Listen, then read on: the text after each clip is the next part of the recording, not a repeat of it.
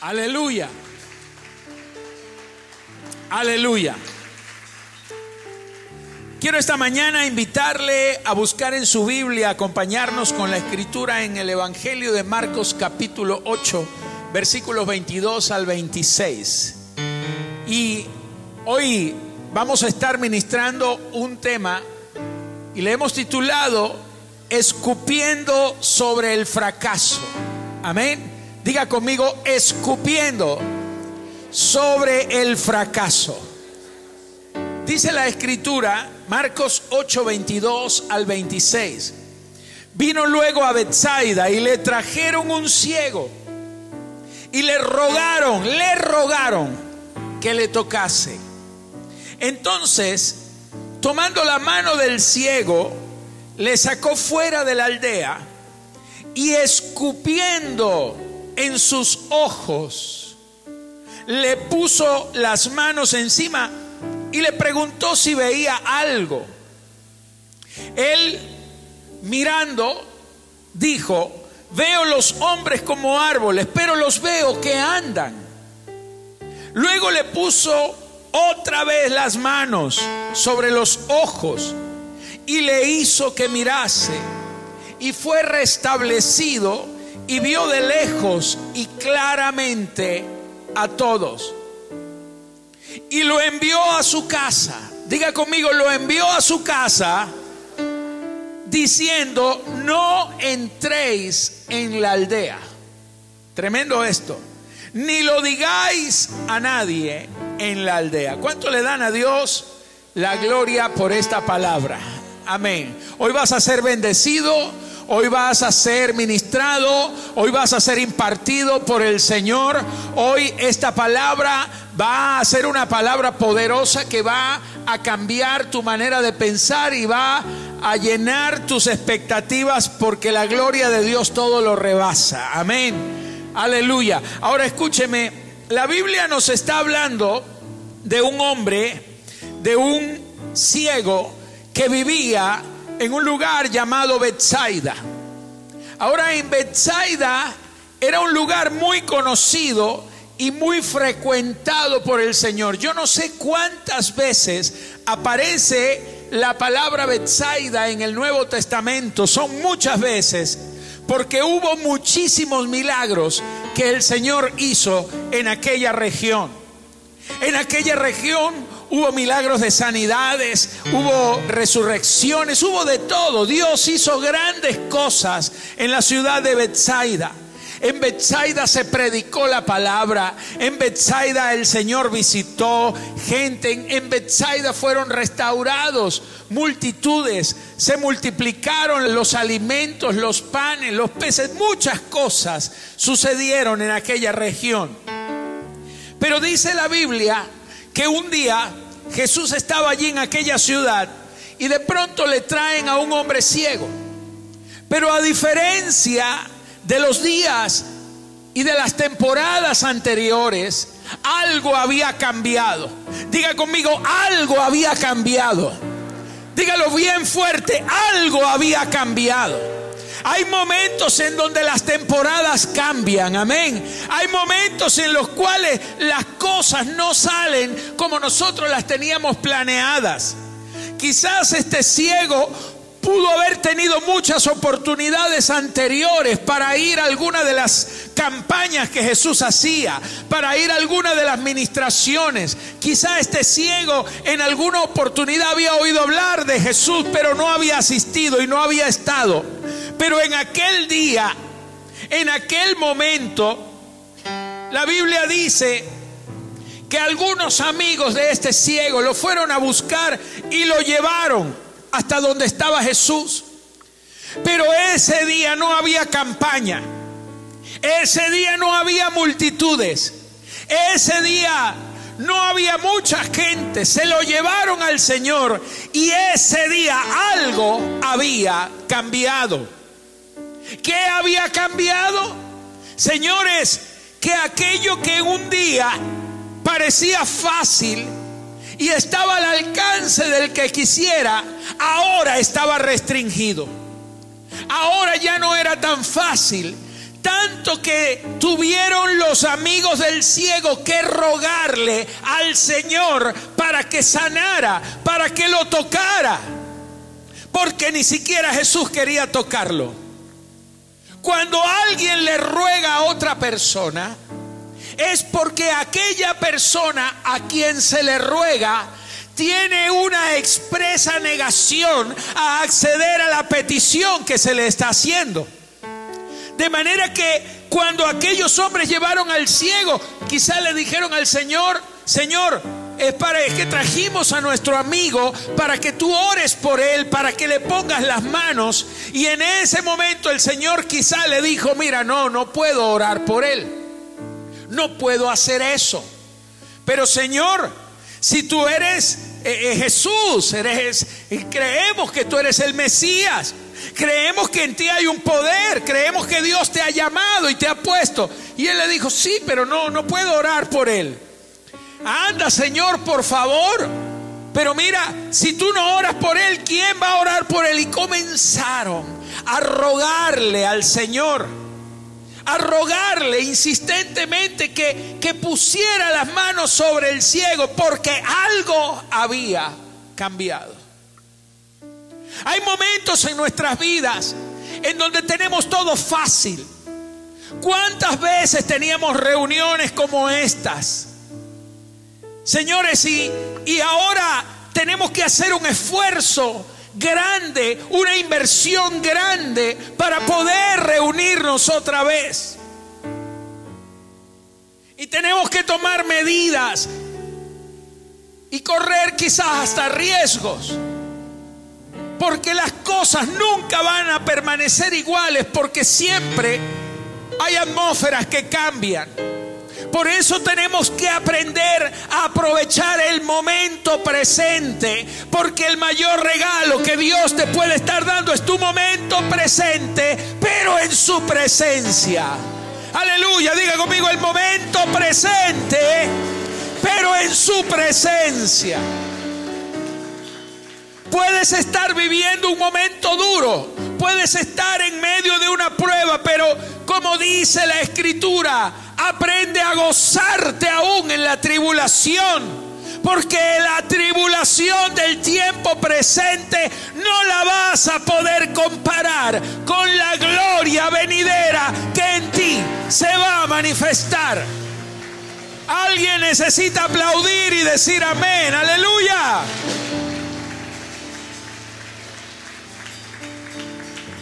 Aleluya. Ahora, comenzaron a rogarle al Señor que sanara a aquel ciego. Y en algún momento el Señor accedió y lo toma de la mano, lo saca de la aldea. Y allí el resto es historia. El milagro ocurrió. Pero antes de entrar en esos detalles, yo quiero explicarle algunas cosas que necesitamos entender para poder tener una comprensión clara de lo que Dios hoy nos quiere hablar. Y es que primero, Betsaida, el nombre de Betsaida significa casa del pescado. Es decir, Betsaida representa un lugar de provisión. Diga conmigo, un lugar de provisión. Es la casa del pescado. Es la casa donde siempre había un resultado.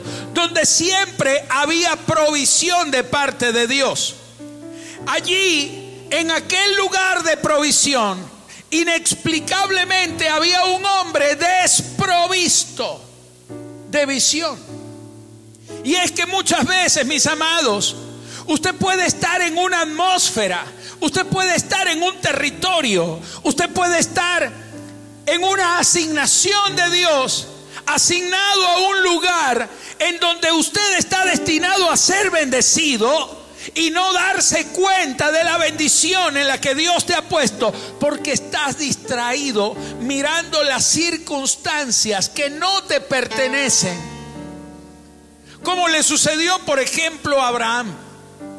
La Biblia Dice que Dios le habla a Abraham Dios le dice a Abraham, vete de tu tierra y de tu parentela a la tierra que yo te mostraré. Abraham sale.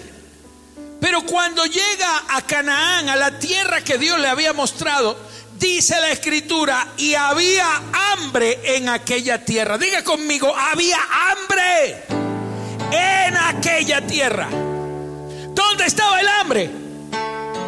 ¿Dónde estaba el hambre? En aquella tierra. ¿Dónde estaba el hambre? En la tierra. Diga conmigo, el hambre no estaba en Abraham. ¿Qué había en Abraham? Diga conmigo una promesa. Una promesa. Dios le había dicho, vete de esta tierra a la tierra que yo te mostraré porque allí te voy a bendecir, allí engrandeceré tu nombre, allí serás bendecido, serás bendición, en ti serán bendecidas todas las familias de la tierra, de manera que el hambre no estaba en Abraham.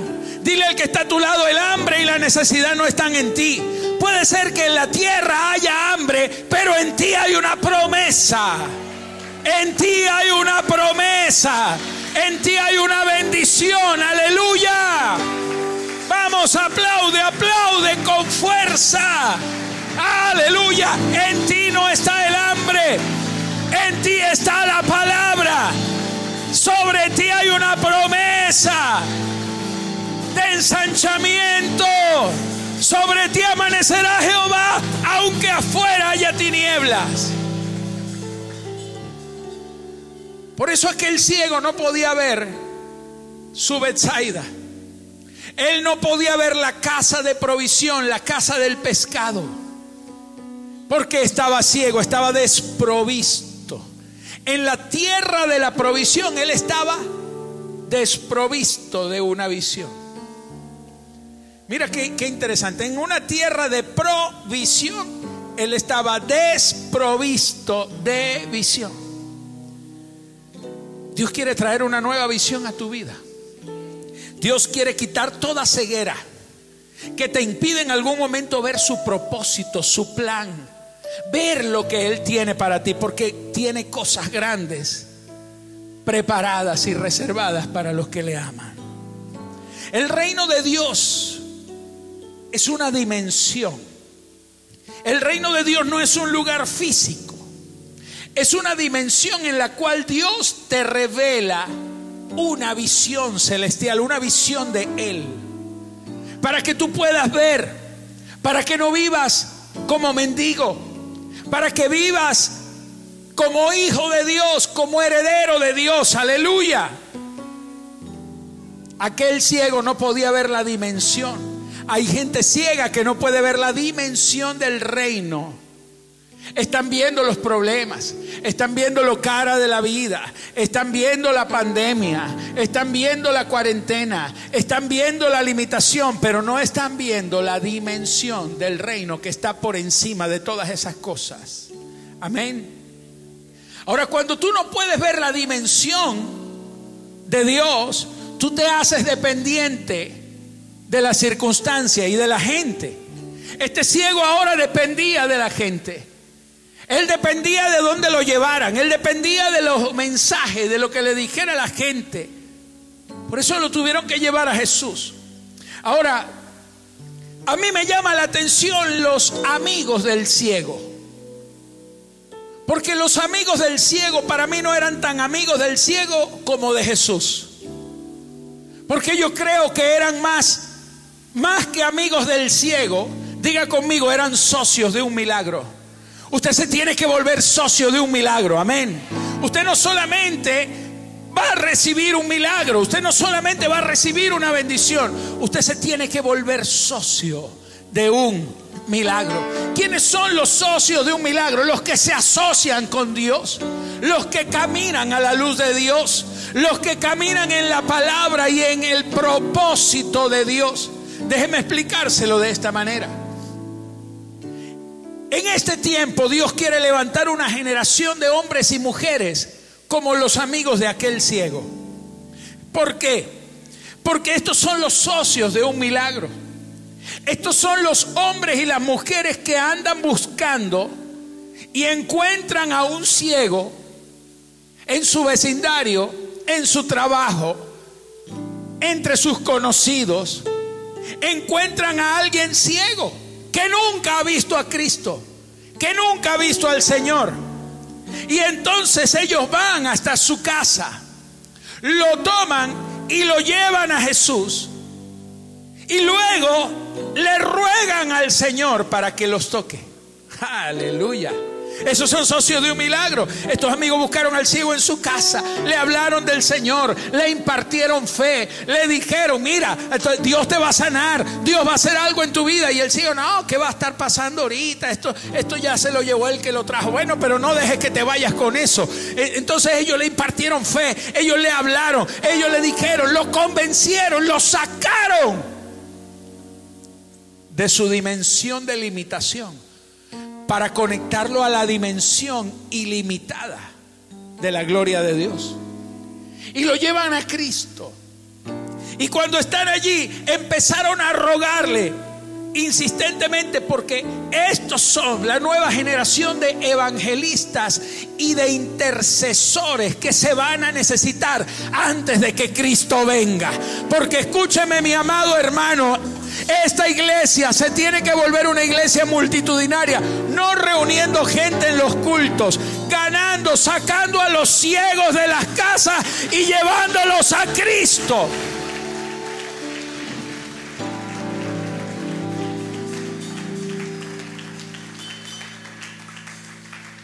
El Señor nos dio una estrategia a principio, hace, hace un año atrás, de hacerlos CBB en casa, camino, verdad y vida, en nuestra casa. CBB, camino, verdad y vida. Y llamamos a la estrategia CBB en casa. Abrimos muchas casas. Y en esas casas la gente se congrega los domingos en la mañana. Y mientras estaba la cuarentena dura, recia, donde no se permitía hacer reuniones como la de hoy, entonces las hacíamos en casas privadas. Y durante este tiempo Dios nos ha demostrado que sí se puede, que la iglesia vive dentro de las casas porque la iglesia no es una estructura, no es un salón ni una silla. La iglesia es gente convertida. La iglesia es gente salvada. La iglesia es gente rescatada como este ciego que fue rescatado por los socios de un milagro. A ver, ¿dónde están los socios de los próximos milagros sobre la tierra? Vamos iglesia, levanta las manos y aplaude.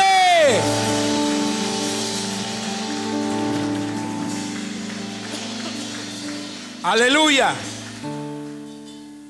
Aleluya. Escucha. Jesús no sanó al ciego allí en aquel lugar. La Biblia dice que tuvieron que rogarle. Pero a mí me llama la atención esto.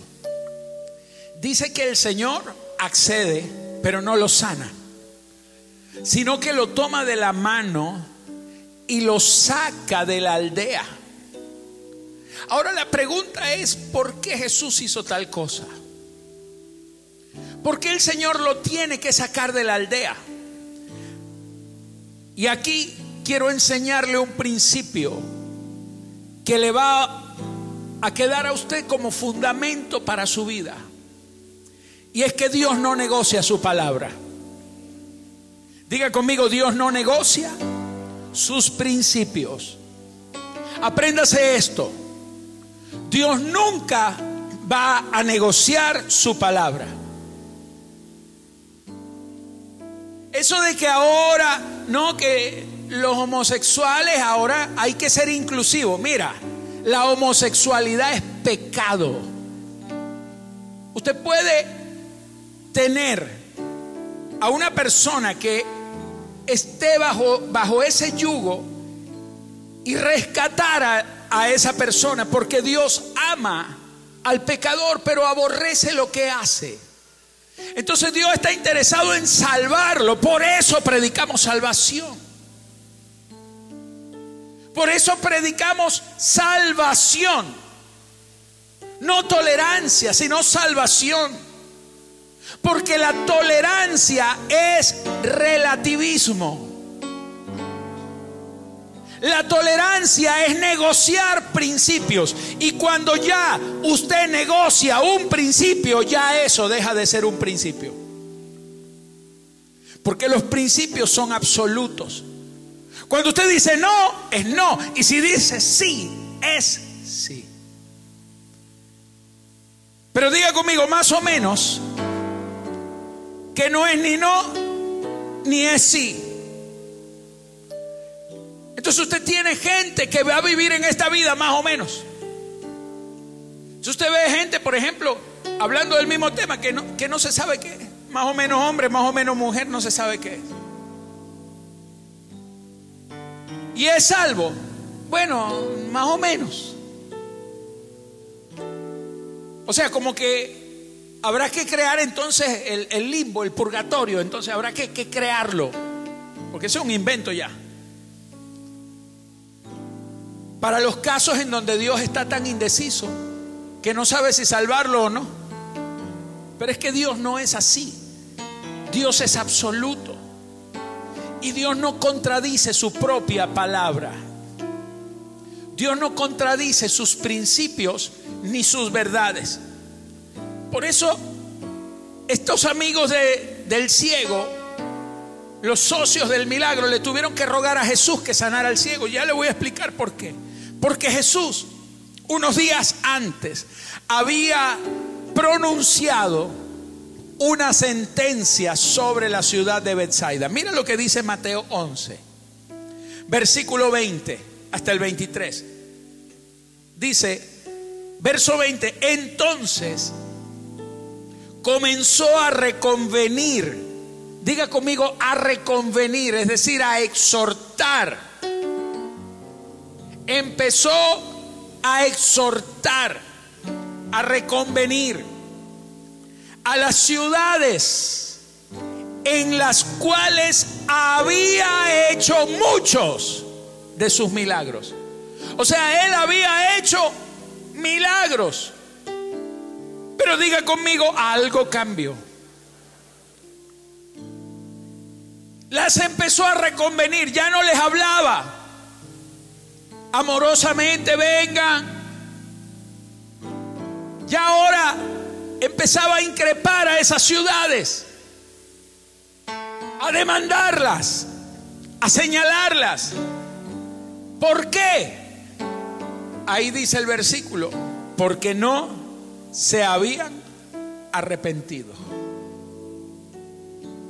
Mantenga eso allí en, en sus pensamientos.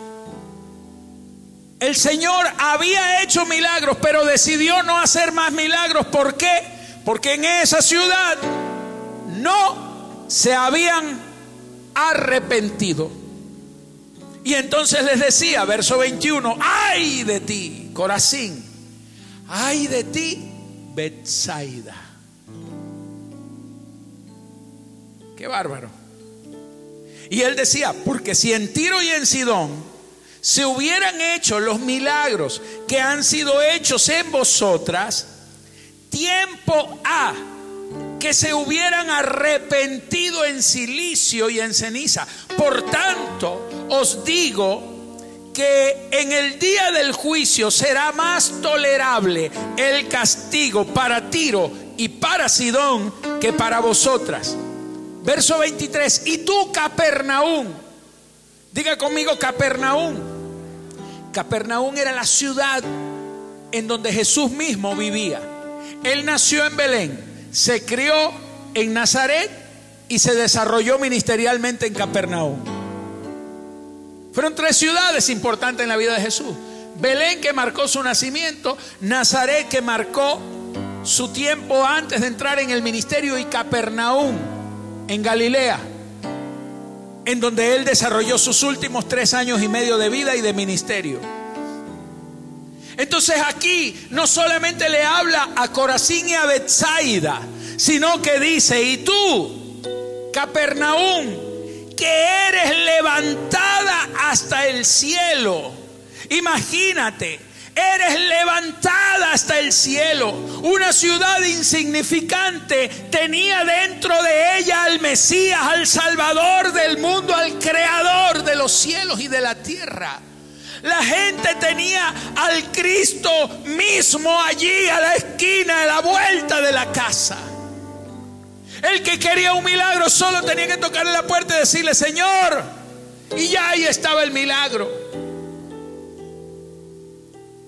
Por eso dice que fue levantada hasta el cielo. Dice, y tú, Capernaum, que eres levantada hasta el cielo, hasta el Hades serás abatida. Porque si en Sodoma, ¿se acuerda de Sodoma? Porque si en Sodoma se hubieran hecho los milagros, Imagínate una ciudad poblada de, homosexualidad, perversión, muerte, asesinato. Dice, si allí en Sodoma se hubieran hecho los milagros que se han hecho en ti, Capernaum, Sodoma habría permanecido hasta el día de hoy. Ellos no supieron aprovechar la oportunidad que tuvieron. Por eso Jesús dijo, no vuelvo a hacer milagros porque aquí no hubo arrepentimiento. Mateo 13, 57 dice, y se escandalizaban de él. O sea, la gente, cuando Jesús predicaba en su aldea, la gente se ofendía. La gente se burlaba y se escandalizaban de él. Pero Jesús les dijo, no hay profeta sin, ¿sin qué? Sin honra. Diga esa palabra. Segunda palabra. La primera, no había arrepentimiento. La segunda, no había honra. No hay profeta sin honra sino en su propia tierra y en su casa. Y no hizo allí muchos milagros a causa de la incredulidad. No había fe. A causa de la incredulidad de ellos. Entonces el Señor ya había dispuesto no hacer más milagros allí. Por eso, cuando le rogaron por el ciego en Bethsaida, el Señor decía no, no porque no lo quería sanar, sino porque él no podía contradecir lo que ya estaba establecido. Pero quiero que entiendas esto y levanta tus manos a los cielos que el amor de Dios es más grande. Y la oportunidad de Dios es más grande. Y cuando hay uno que le cree, cuando hay uno que está dispuesto, Dios hace lo que sea para sacarlo de la aldea del fracaso y llevarlo al territorio de su gloria. Por eso lo tomó de la mano porque ya no dependía de los amigos, ahora estaba en las manos de Jesús. Y todo lo que está en las manos de Jesús es salvo, es bendecido. Tú estás de la mano de Jesús, aleluya. Tus hijos están de la mano del Señor. Tu casa está de la mano del Señor. Por eso estás a salvo. Porque Él te saca de las aldeas de miseria, fracaso y condenación. Y fuera de los territorios de tinieblas, entras, eres trasladado a su reino de gloria, en donde eres bendecido. Dale un aplauso al Rey, aleluya.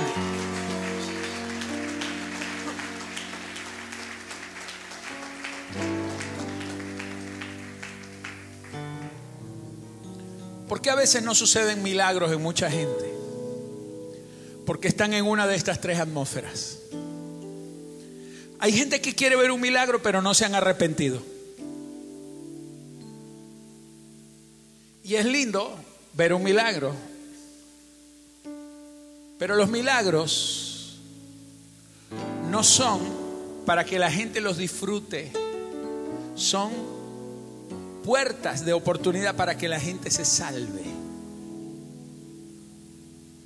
Los milagros te tienen que llevar a conocer a Dios y a ser salvo y a a, un arrepentimiento. Ahora, la gente dice, yo estoy arrepentido. Eh, préstele atención a esto. Porque para mucha gente arrepentimiento es un concepto de remordimiento o de culpabilidad. La gente piensa que está arrepentida cuando dice, ¿para qué lo hice? ¿Por qué lo hice? Y se da golpes y dice, ¿por qué lo hice? Y llora. No lo hubiera hecho. Pero, pero arrepentimiento no quiere decir por qué lo hice o no lo hubiera hecho. Arrepentimiento es algo más profundo porque la palabra arrepentimiento no tiene que ver con la culpa. Escuche, no tiene que ver con tu sentimiento de culpa por haber hecho las cosas mal. No tiene que ver con cuánta vergüenza o cuánto te duele el haber fallado. Eso no es arrepentimiento. Arrepentimiento es la palabra metanoia que significa un cambio de pensamiento. Entonces, el cambio de pensamiento te lleva a no hacer lo que hiciste. Porque cambió tu manera de pensar, cambió tu vida. Hay un cambio de naturaleza. Arrepentimiento es cambio de vida, de pensamiento. Es cambio de conducta. Diga conmigo, cambio de conducta. Es darse media vuelta y dejar de hacer lo que hacías. Pero también arrepentimiento es cambio de mentalidad, es cambio de conducta, pero también es cambio de propósito. No es dejar de hacer lo malo para hacer otra cosa mala también. Para encaminarse al llamado, al propósito. Entonces volvemos al punto, ¿por qué hay gente que no recibe milagros? Porque muchas veces los milagros que Dios va a hacer en tu vida, los va a hacer si en ti ha habido un cambio. Porque si no hay un cambio, entonces ¿para qué necesitas un milagro? ¿Para seguir haciendo lo malo? ¿Para seguir haciendo lo mismo que estás haciendo? ¿Para que te lleven más rápido al mal destino que llevas? Por eso Dios no hizo muchos milagros allí, porque allí no hubo más arrepentimiento. Los que se salvaron, esos estaban conectados con el Señor. Pero no solamente el Señor no hace milagros en atmósferas de falta de arrepentimiento. También dice, a causa de la incredulidad, donde no hay fe. Porque diga conmigo, la fe es la llave que abre la puerta del milagro. Dios no puede hacer un milagro en alguien que no le cree. Es fundamental que usted le crea a Dios. Porque la Biblia dice que cuando usted le cree a Dios, no hay nada imposible para usted. Aleluya. Vamos, dígame.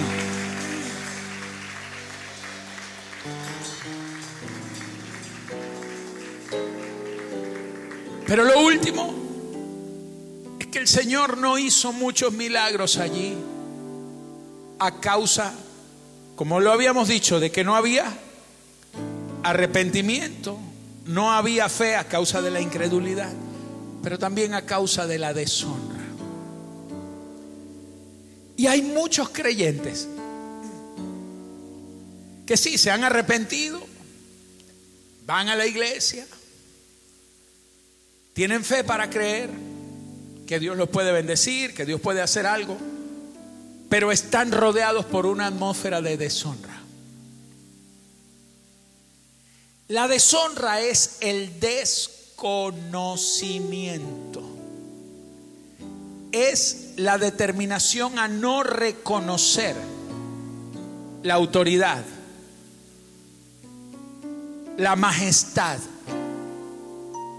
de las cosas que Dios ha puesto. Cierra tus ojos por un instante. Cada vez que alguien habla mal de un ministerio, cada vez que alguien pone en tela de juicio los dictámenes de la autoridad de Dios, cada vez que se cuestiona a un hombre de Dios, a una mujer de Dios, cada vez que se cuestiona la autoridad, cada vez que se usan las cosas de Dios para burlarse, cada vez que alguien participa de un rumor, de un chisme, de una mala conversación, salte de los ambientes de deshonra. Deja de prestarle tu oído a gente que no cree, porque terminarás igual que ellos. Hay un dicho muy popular que dice, si quieres volar como águilas, no te juntes con gallinas. Porque una gallina no sabe nada de volar. Una gallina no sabe nada de cazar una presa. Una gallina no sabe nada de alturas. Porque no pueden volar. Porque no es su naturaleza. ¿Y cómo quieres tú que un amigo tuyo te aconseje cosas buenas si no conoce el bien de Dios?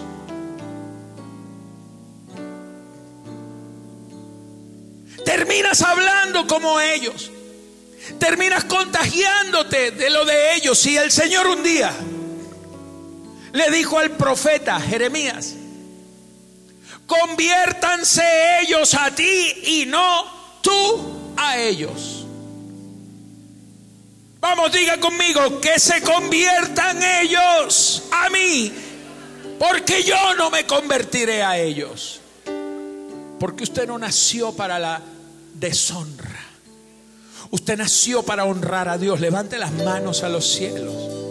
Por eso si usted quiere ver días buenos en este tiempo, usted va a tener que honrar a Dios. Usted va a tener que callarle la boca al diablo, cállele la boca al chismoso, cambie, cállele la boca al murmurador. Y no dejes que tu vida se contamine por deshonra.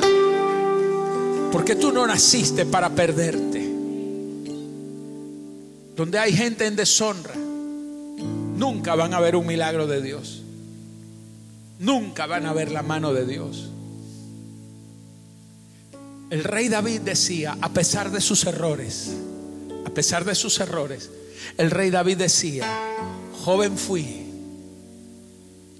y he envejecido, pero nunca, a ver, levanta la mano, diga conmigo, pero nunca, nunca he visto a un justo desamparado ni a su simiente que mendigue pan.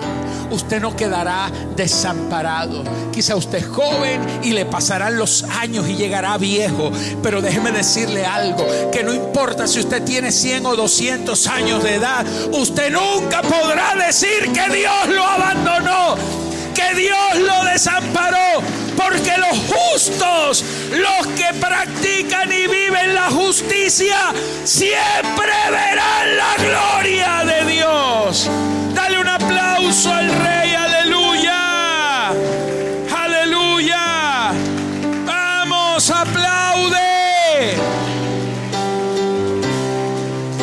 Por eso Jesús sacó al ciego de aquel territorio, lo sacó del territorio de los incrédulos, lo sacó del territorio de los ligeros que no tienen compromiso y viven sin cambio de vida, y lo sacó del territorio de la deshonra. Y cuando usted está libre de la deshonra, cuando usted está libre de la incredulidad, y cuando usted está libre de la falta de arrepentimiento, de cambio, de transformación, usted está listo para su próximo milagro. Aleluya, vamos, denle un aplauso al Rey de Gloria.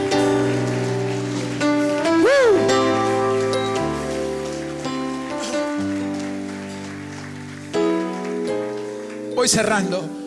Cuando Jesús lleva al ciego fuera de aquel territorio, dice que le puso la mano y tocó al ciego. Quiero que levantes tu mano conmigo a los cielos. Porque Dios siempre que va a hacer algo, primero te toca. Él te toca porque Él quiere que tú entiendas y nunca olvides que Él siempre está presente. Él tocó al ciego, porque aquel ciego no lo podía ver, pero lo podía sentir. Hay un toque de Dios sobre ti. Y dice la escritura que cuando lo tocó, hizo algo inusual. Y aquí quiero que mantengas tus manos levantadas y tus ojitos cerrados. Y te vengo a decir esto, prepárate para algo inusual. A veces Dios te dice cosas que tú no quieres oír, pero que necesitas escucharlas. A veces Dios hace cosas que tú no quieres que Él haga, pero necesitas atravesarlas. A veces Dios te hace pasar por los valles de sombra de muerte, pero para llevarte a la mesa que está servida delante de tus angustiadores. Porque la mesa servida está después del valle de sombra de muerte.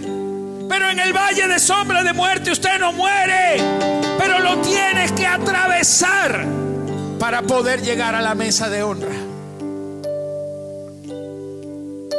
A veces Dios tiene que escupirte la cara. Esto suena rudo, suena feo, suena antihigiénico, como sea. Dios no usó tapabocas con el cielo. Le escupió los ojos. ¿Y por qué? Porque Jesús estaba transfiriendo de su esencia y estaba haciendo una declaración sobre las miserias del ciego. Porque aquellos ojos estaban muertos, pero sobre esos ojos muertos Él escupió la vida de Él. Le transfirió su esencia, vida y visión. Vamos, aplauda al rey.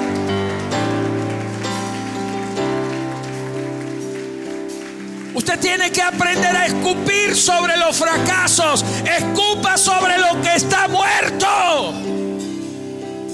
No acepte nada de muerte. No acepte miseria. No acepte maldición. Escupa sobre eso.